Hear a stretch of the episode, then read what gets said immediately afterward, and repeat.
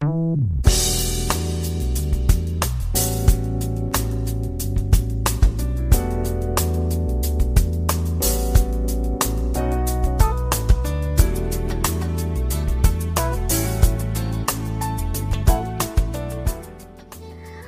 友们，大家好，欢迎如约来到蔡老师健康讲堂，我是您的好朋友蔡老师。今天呢，我们继续学习《中国居民膳食指南 （2016）》。今天学习的内容是六月龄内婴儿母乳喂养指南核心推荐的第二条：坚持六月龄内纯母乳喂养。首先呢，看一下提要部分。母乳是婴儿最理想的食物，纯母乳喂养能够满足婴儿六月龄以内所需要的全部液体、能量和营养素。此外，母乳有利于肠道健康微生态环境建立和肠道功能的成熟，降低感染性的疾病和过敏发生的风险。母乳喂养营造母子情感交流的环境。给婴儿最大的安全感，有利于婴儿心理行为和情感的发展。母乳是最佳的营养支持，母乳喂养的婴儿最聪明。母乳喂养经济、安全和方便，同时有利于避免母体产后体重滞留，并降低母体的乳腺癌、卵巢癌和二型糖尿病的风险。所以呢，应该坚持纯母乳喂养六个月。母乳喂养呢，需要全社会的努力，专业人员的技术指导，家庭、社区和工作单位应该积极的支持，要充分利用政策和法律来保护母乳喂养。接下来看一下关键推荐，一共有四条。第一条。纯母乳喂养能够满足六月龄内婴儿所需要的全部液体、能量和营养素，应该坚持纯母乳喂养六个月。第二条，按需喂奶，两次乳房交替喂哺，每天六到八次或者是更多。第三条，坚持让婴儿直接吸吮母乳，尽可能不使用奶瓶。间接的补喂人工挤出的母乳。第四条，特殊情况需要在满六月龄前添加辅食的，应该咨询医生或者是其他专业人员后，谨慎的做出决定。我们看一下实践应用部分，一共有两个小问题。第一个问题，如何判断母乳摄入量？婴儿摄乳量受到多种因素的影响，但是主要取决于婴儿自身的营养需要。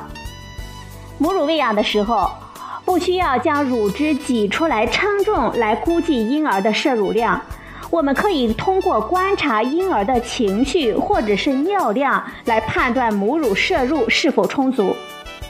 一般来讲呢，如果婴儿每天能够尿湿五到六个纸尿裤，就说明婴儿是能够吃饱的。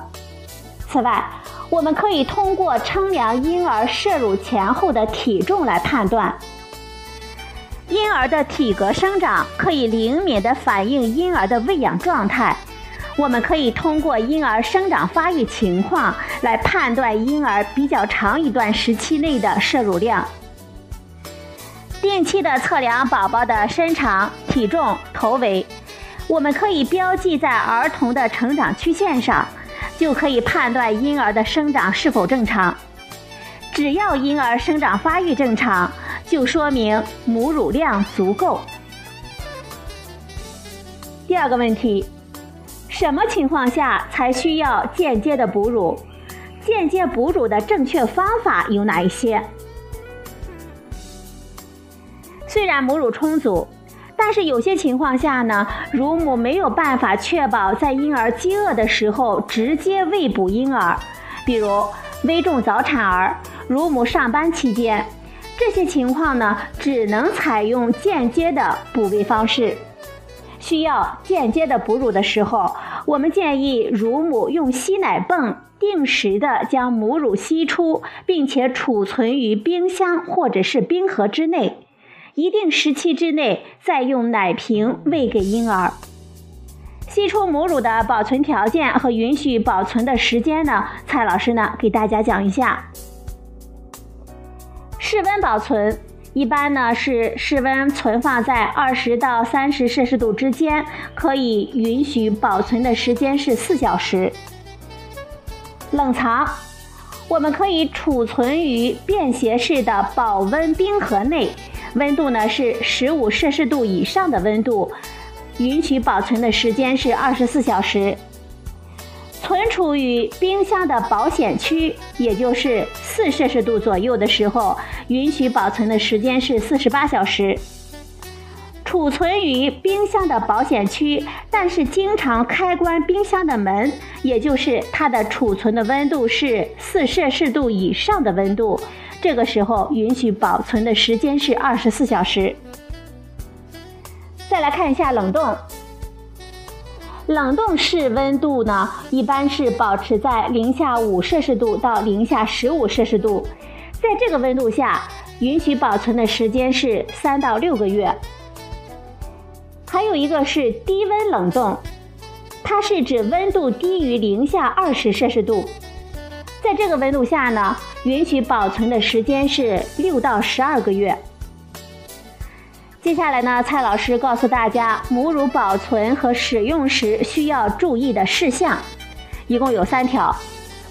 第一条，保存母乳的时候，无论是室温、冷藏或者是冷冻保存，均需要使用一次性的储奶袋或者是储奶瓶。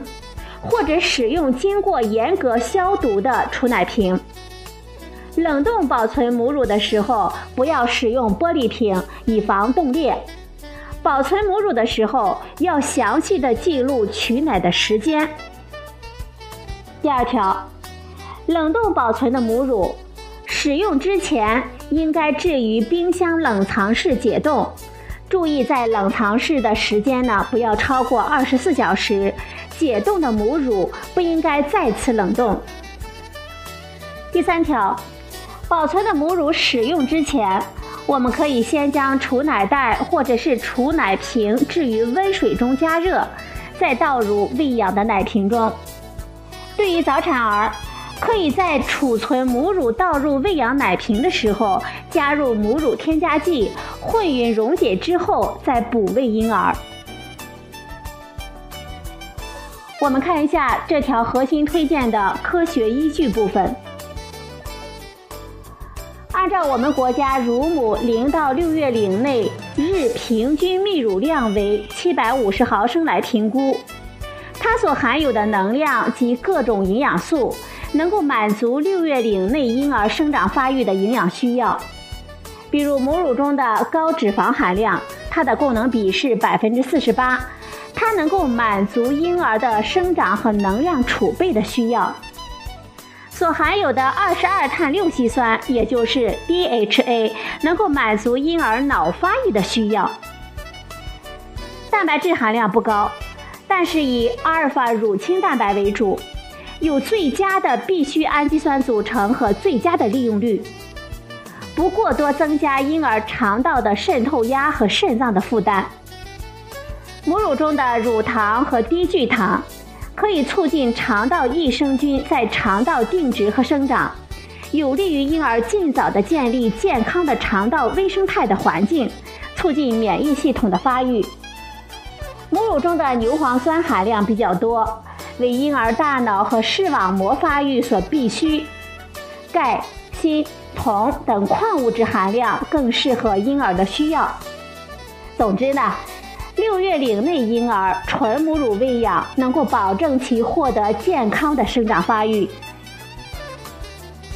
母乳喂养可以降低婴幼儿感染性疾病的风险。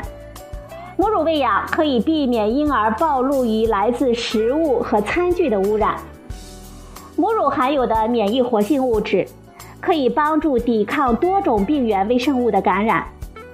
母乳中的乳铁蛋白发挥了抗菌的作用。母乳中含有的溶菌酶、补体、细胞因子，甚至是白细胞，都可以促进婴儿免疫系统的成熟。婴儿出生后的前六个月给予纯母乳喂养，可以明显的降低婴儿的发病率及死亡率。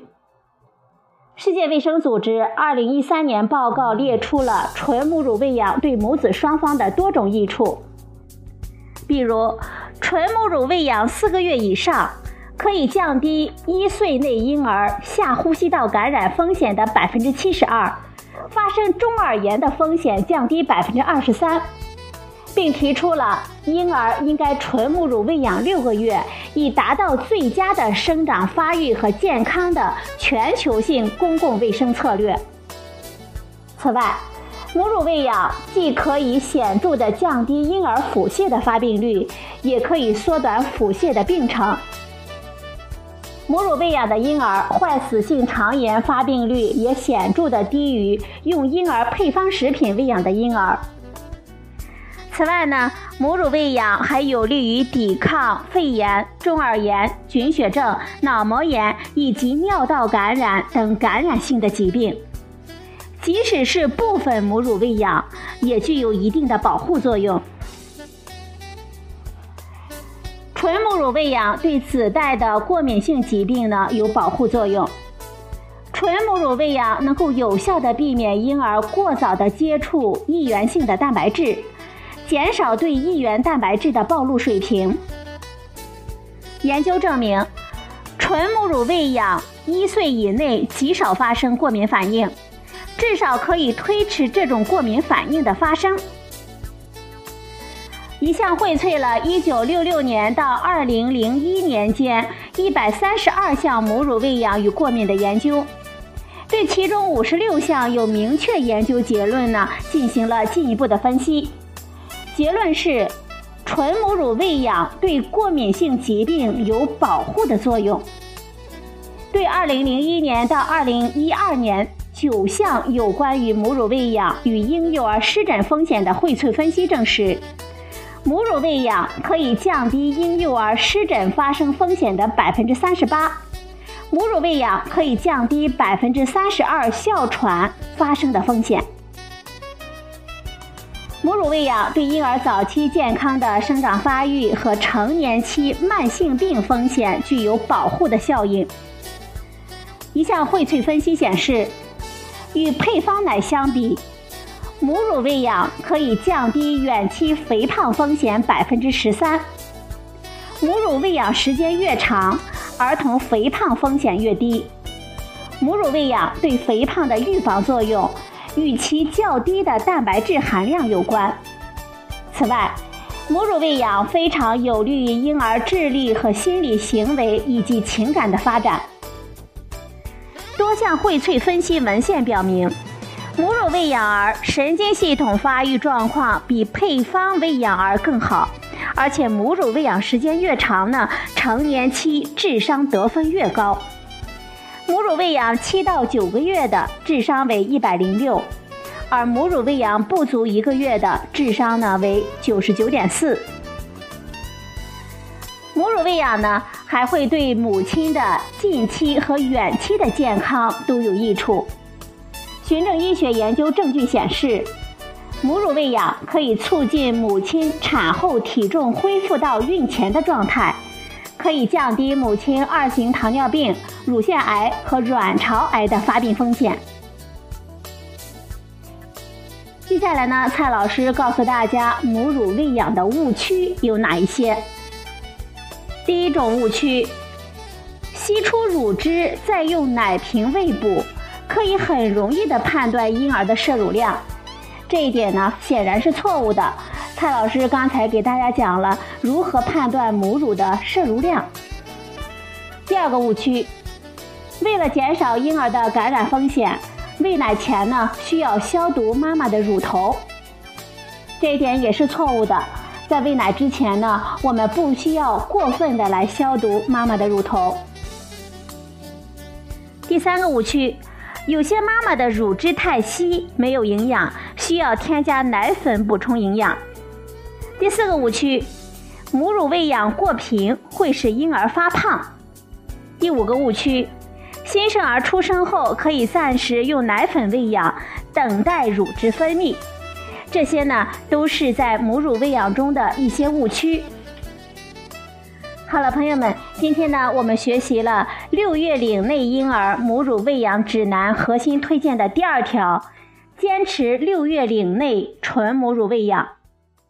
今天的节目呢，就到这里，谢谢您的收听，我们明天再会。